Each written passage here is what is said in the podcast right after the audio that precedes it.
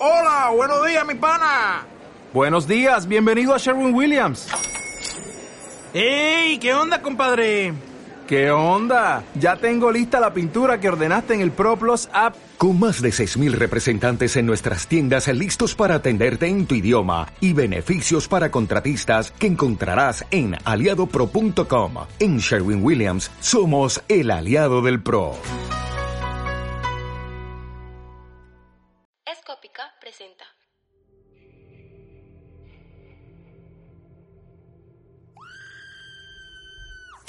Hola a todos, bienvenidos a Viernes 13. Este es un podcast dedicado a lo paranormal, el terror y el misterio.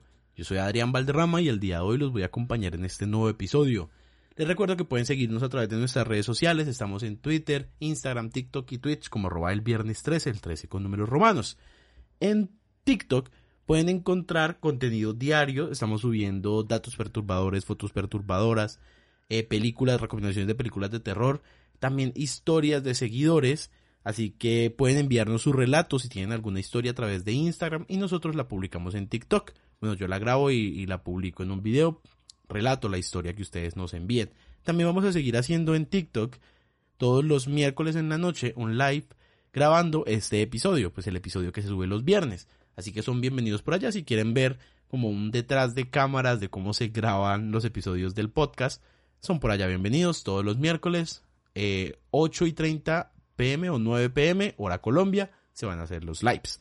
En Twitch hacemos stream todos los jueves, viernes y domingos, donde jugamos un rato y también reaccionamos a cortometrajes de terror. Entre todos vemos cortos de terror y vamos reaccionando a lo que se va viendo en pantalla. Por allá son también bienvenidos jueves, viernes y domingos, 8.30 pm o 9 pm, hora Colombia. Así que si quieren pueden eh, suscribirse o bueno, seguirnos por allá por Twitch. Estamos disponibles en las principales plataformas de podcast. Estamos en Spotify, Google Podcast, Apple Podcast, Spreaker, iBox, entre otras más. Son bienvenidos en todas ellas para que nos puedan escuchar. No siendo más, empezamos con el episodio de hoy. Las películas de terror se enfocan en causar miedo en sus espectadores. Historias de espíritus, asesinos, maldiciones y demás han sido plasmadas en las pantallas de todos. Pero, Muchas han sufrido experiencias bastante extrañas cuando han sido rodadas. Hoy hablaremos sobre eso. Les cuento que en las películas de terror se, se, han dicho muchísimas cosas con respecto a maldiciones que se presentan dentro de ellas. Se dice que el grabar películas de terror atrae cierta energía que puede hacer que eh, se cometan diferentes actos dentro de lo que la película respecta, como por ejemplo películas sobre exorcismos, posesiones, películas que hablan sobre demonios, películas que se basan en historias reales, muchas veces han sido víctimas de maldiciones, ah, estoy haciendo comillas con mis dedos, pero sin maldiciones que las han rodeado por lo mismo, porque se meten con historias reales que pueden atraer muchas cosas o porque se está intentando hacer la representación de lo que puede ser una experiencia paranormal de ultratumba o algo completamente macabro que es llevado a la pantalla. Entonces, em, hay, hay que... Quería hablar de esto porque una vez me lo recomendaron en una aplicación en la que yo hacía lives que se llama Growler. Em, yo hacía lives ahí, una vez pues pedí como ayuda para saber porque estaba estructurando justo la nueva temporada del podcast y me recomendaron muchísimo que hablara sobre películas de terror y sobre las experiencias que hay detrás. Yo me acordaba que había leído un poco acerca de algunas que había visto, que habían pasado y me pareció bastante interesante porque hay muchas curiosidades detrás de lo que respecta a películas de terror.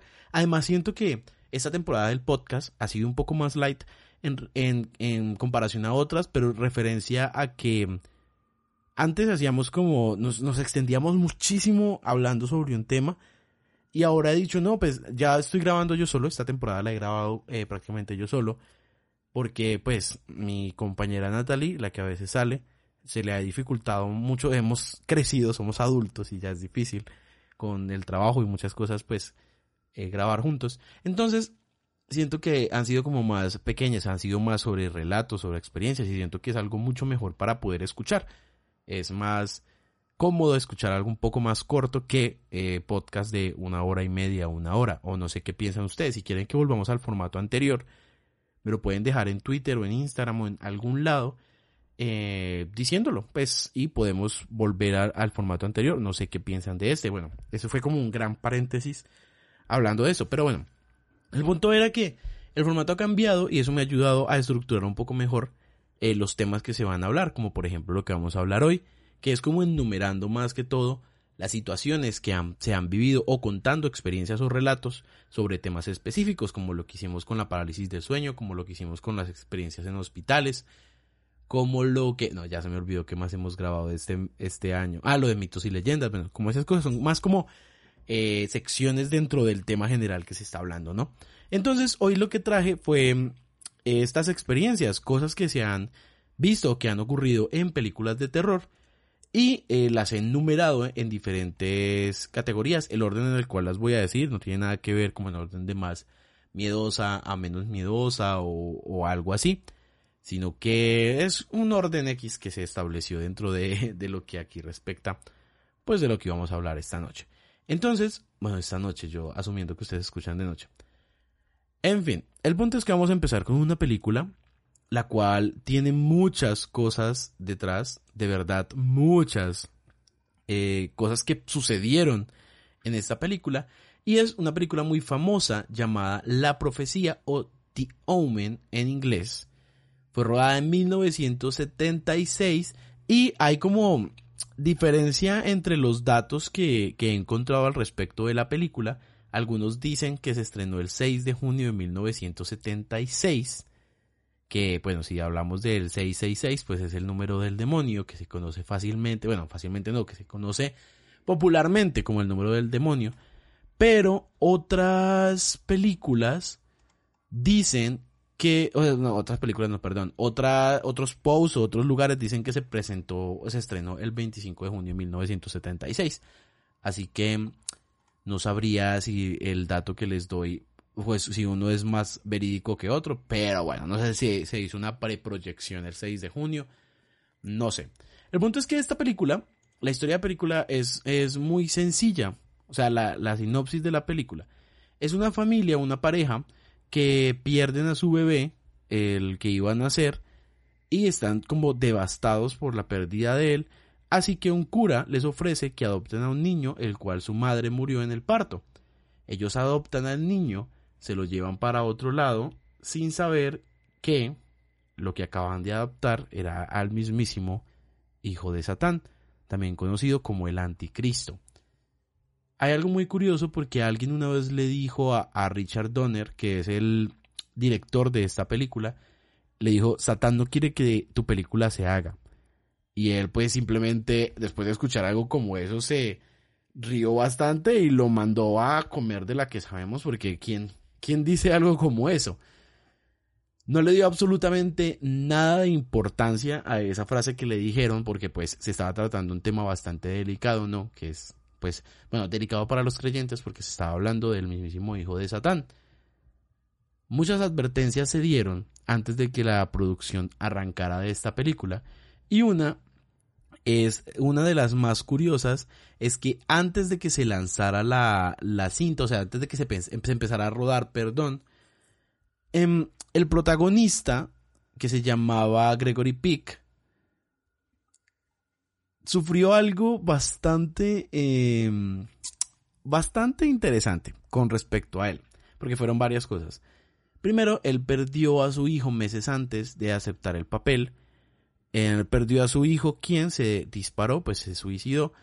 Y dicen que es muy extraño porque él no tenía un problema de excesos o de depresión o algo que pudiera llevarlo a quererse suicidar. Entonces empezó eso como muy extraño. Después él puso, se puso pues su rumbo a, a Reino Unido para pues rodar lo que sería la película de The Omen o la profecía. No solo esto, lo toman como un dato curioso, porque igual es que cualquiera puede tener como una, una situación como esta, ¿no? Un familiar que se suicida y eso pues puede ser simplemente una coincidencia dentro de lo que pasa con el rodaje de la película. Pero esto va muchísimo más allá. Y es que eh, cuando Gregory Peck, pues el protagonista de la cinta, que fue el que le pasó esto que les estoy diciendo, tomó un avión para viajar a, Reino Unido, el avión fue alcanzado por un rayo No tuvo mucho problema, el avión eh, aterrizó normalmente, pero unos días más tarde le ocurrió exactamente lo mismo al guionista David Seltzer de la película. Un avión alcanzó, un rayo, perdón, alcanzó el avión. No fue una tragedia grande, pero una coincidencia muy grande. No solo esto pasó de manera extraña, sino que el actor y el guionista luego iban a tomar un avión privado que los llevaría, que los llevaría a, pues a su destino. Por alguna cosa del destino, casualidades del destino, ellos no se subieron a ese avión. Pero ese avión, cuando despegó, sin ellos a bordo, chocó contra una bandada de pájaros, apenas despegó, y cuando el, piloto tuvo que maniobrar, perdón, un aterrizaje forzoso, el avión terminó en la carretera y chocó contra una furgoneta. Todas las personas que iban en el avión, incluido el piloto, fallecieron. Eso ya empieza a hablar mucho más acerca de la maldición, entre comillas, que tenía esta película. Pero no acaba ahí la cosa. Y es que el avión que, pues, el la furgoneta que el avión estrelló llevaba a bordo a la mujer y a los hijos del piloto que estrelló el avión y ellos habían ido a llevarlo al aeropuerto para despedirlo. Seis personas murieron a raíz de este extraño, muy, muy extraño suceso y que ya empiezan a, no ser tantas coincidencias las que están sucediendo acá, ¿no? Recapitulando, tenemos el suicidio del hijo del protagonista, tenemos dos aviones de dos personas del equipo de producción de la película, bueno, del actor y del guionista, que fueron alcanzados por un rayo y luego el avión al cual se iban a subir sufrió un fatídico accidente donde todos los tripulantes mueren. Si ellos hubieran estado ahí, morían. Así que empieza a tomar sentido el hecho de que probablemente Satanás no quería que la película se realizara. Más cosas pasaron. Y es que eh, Mace Neufeld, es que no sé cómo se pronuncia muy bien, se escribe N-E-U-F-E-L-D, el apellido de él. Él se había, él era como un, una persona encargada de parte de la producción, como un productor del, de la película. Perdón por esa enreda tan grande que me pegué. Pero ellos, él con su mujer, se habían instalado en un hotel muy cómodo situado en Piccadilly nada más ellos al salir del, del hotel en esa mañana, en noviembre de 1975, los dos oyeron una explosión grandísima y se trataba de una bomba que los miembros del IRA habían puesto a una manzana y media de donde ellos estaban. Ah, o sea, sí, pudieron haber, no sé, todo estaban muy cerca de un atentado terrorista, eso es bastante extraño. Además de que eh, el dispositivo estalló en el restaurante Scott's Oyster, o, Oyster, sí, yo creo que Oyster. Y precisamente este lugar era el cual ellos dos, o sea, su esposa Neufield y su esposa, habían elegido para almorzar ese día que explotó la bomba. Seguimos con coincidencias, ¿no? Bastante extrañas. A partir de esto, Richard Donner, el director de la, de la cinta, ya no creía que fuera una broma las advertencias que se habían hecho con respecto a lo que podría pasar en la, en la película. Y él dijo que el propio diablo habría dicho que esta película estaba marcada por la mala suerte. Durante otra jornada del rodaje, el equipo se trasladó, se trasladó perdón, a un parque que ya está clausurado, que se conoce como el Windsor Safari Park. Bueno, se conocía. Un lugar donde la gente iba a ver a los animales salvajes pero era como una especie, digamos, de, de zoológico abierto, porque uno estaba como, no, no estaban enjaulados, sino que simplemente eran vallitas los que separaban a los animales de las personas. Pues no habían como vidrios o cosas así. Allí tuvo una secuencia, eh, la película, con Lee Remick, que era la mujer que hacía la madre del, del niño en la película. Em, y ellos estaban en ese lugar y el el carro de la actriz eh, se paró en mitad de una estampida de monos baubinos que atacaron al vehículo sin piedad. Si uno ve la película, las imágenes de pánico de la actriz en ese lugar son 100% reales. Además de que pasó algo aún más Y es que uno de los encargados de, de los, creo que eran leones o tigres, bueno, eran uno de los dos, eran felinos gigantes. Gigantes, bueno, eh, felinos muy peligrosos. Resulta que eh, uno de ellos fue comido por los leones, bueno, fue comido, no, fue asesinado por los leones una vez que cruzó la valla y estos lo mataron justo después de las grabaciones de la película. Seguimos pensando, ¿coincidencia? No lo sé, no lo sé. Pero es muy, muy, muy, muy extraño lo que está pasando. Otra cosa que sucedió dentro de la película fue que unos meses después del estreno, el encargado de los efectos especiales, John Richardson, sufrió un accidente de carro en Holanda cuando trabajaba en otra película e iba con su asistente Liz Moore, quien murió decapitada, al igual que pasa en una de las escenas de la película de la profecía o de Omen. Después de este choque que tuvo Richardson, levantó la vista hacia la carretera y vio un cartel de tráfico que decía Omen 6, bueno, perdón, en español, Omen 6,66. A, la película se llama The Omen en inglés, Omen era el lugar que vio, pues fue como la el cartel que vio, acompañado de 36, que son, como ya conocemos, el, el número de la bestia que se dice.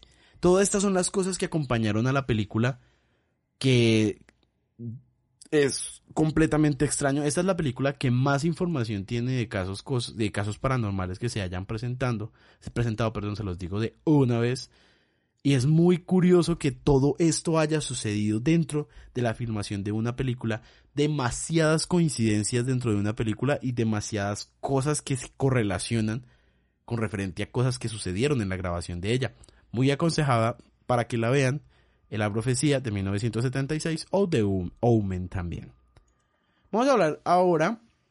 Las historias que les voy a traer ahorita de otras películas son un poco más cortas, a diferencia de una que sí tiene una historia un poquito más larga, no tanto como el de la profecía, pero sí así. No sé si ustedes han visto alguna vez El exorcismo de Emily Rose, película estrenada en el 2005 que se basa en una historia real del exorcismo que se le realizó a una chica. Esta película em, trata sobre un juicio que se le realiza a un cura el cual le realizó un exorcismo a una chica la cual se dice estaba poseída por diferente, pues una cantidad, creo que eran ocho o nueve demonios muy poderosos en los cuales se decía que estaban Judas, Hitler, Barrabás eh, y el mismo Lucifer, creo que era. Esa película es buenísima y la quise meter porque de verdad se la recomiendo muchísimo si no la han visto. Vean el, el exorcismo de Emily Rose. Creo que está disponible en Netflix y si no está en Netflix está en HBO Max. Muy, muy, muy, muy recomendada. El punto es que la actriz principal, Jennifer Carpenter, quien hace de Emily Rose en la película, experimentó eventos que no, pues según ella no pudo explicar lógicamente. Y es que dice que mientras ella grababa la película, cuando llegaba a su casa, en la mitad de la noche, se encendía una radio que ella tenía en, en su casa y siempre ponía una canción de Pearl Jam que se llama Alive sea, como vivo, o sí, vivo.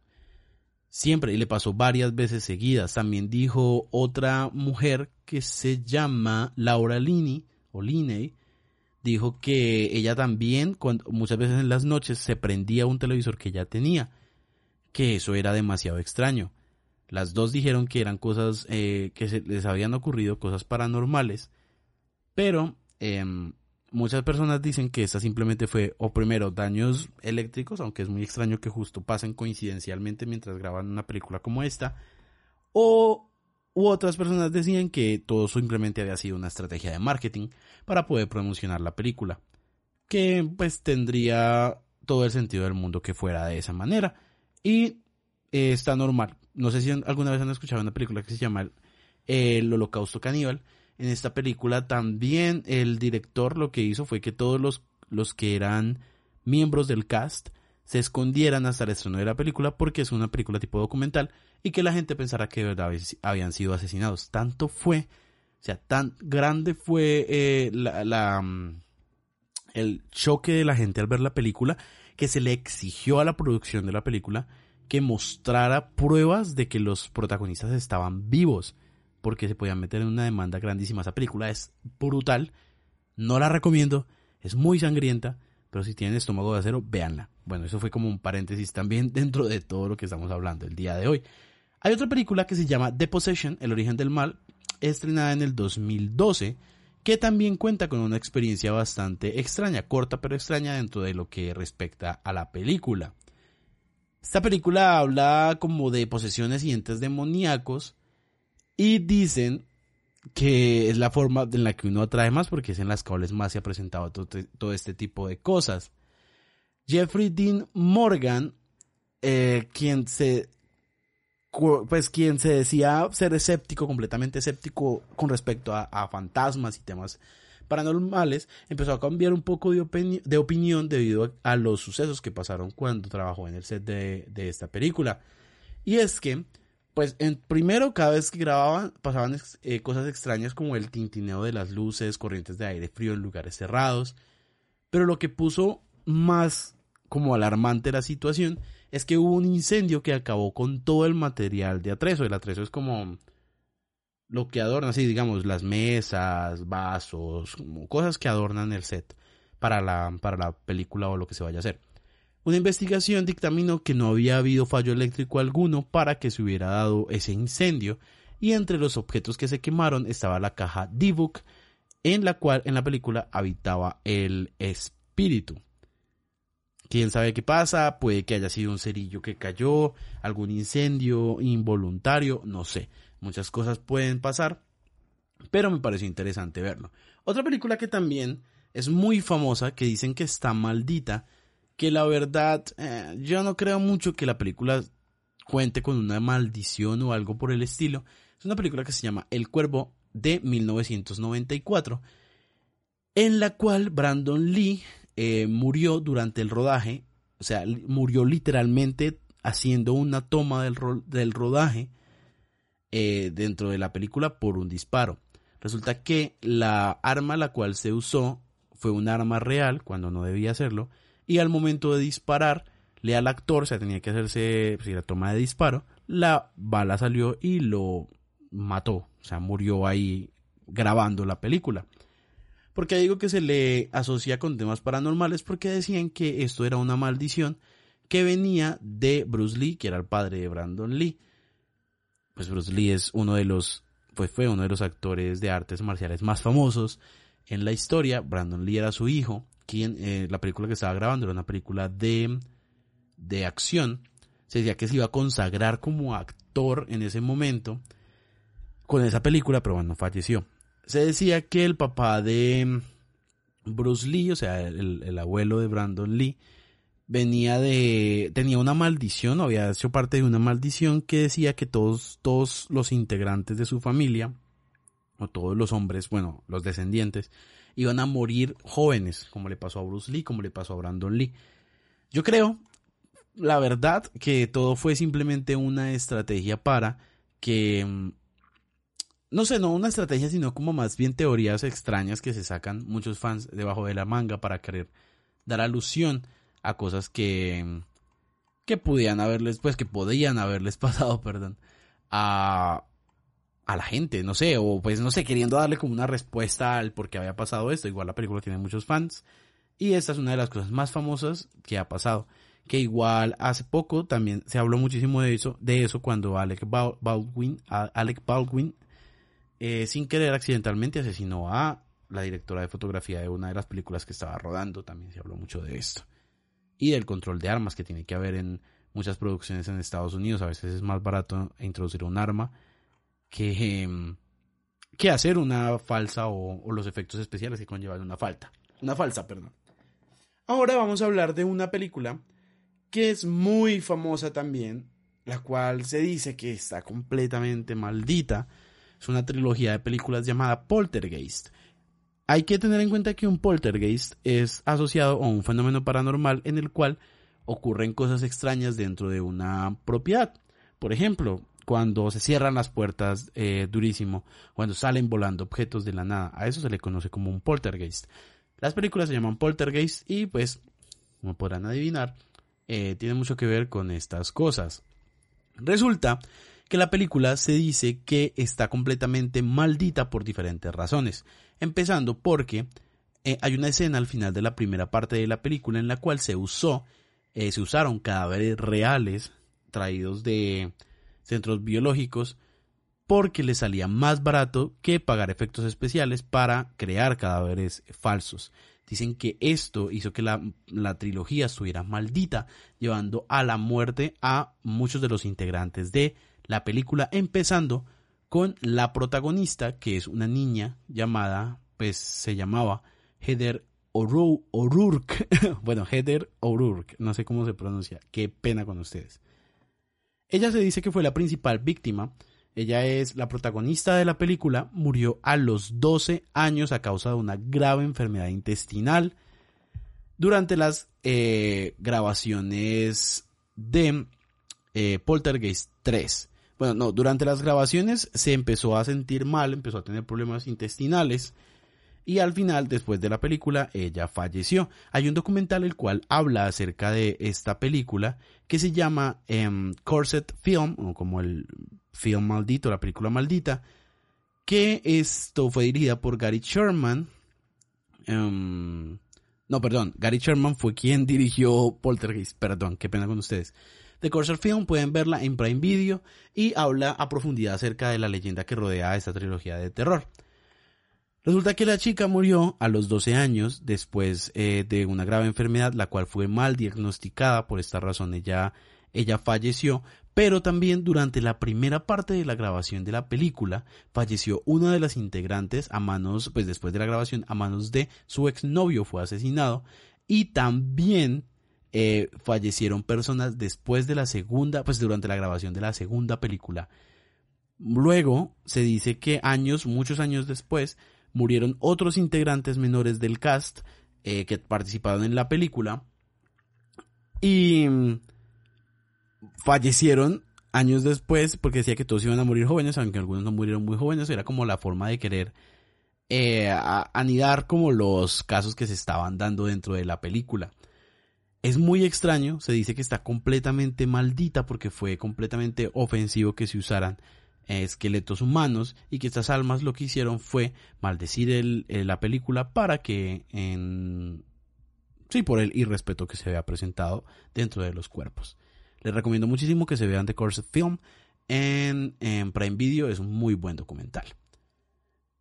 Ahora vamos a hablar acerca de otra película. Ya los datos que siguen también son muy cortos porque es que no, no hay mucho que profundizar acerca de lo que sucedió, pero es bastante interesante. Hay una película llamada El bebé de Rosemary de 1968, una de las películas de terror más famosas de todos los tiempos, y se habla es acerca del el edificio Dakota en Nueva York, en el cual se dice que ese edificio está maldito, si alguna vez quieren podemos hablar. Yo creo que voy a hacer un video del edificio Dakota en TikTok hablando de lugares misteriosos, pero bueno.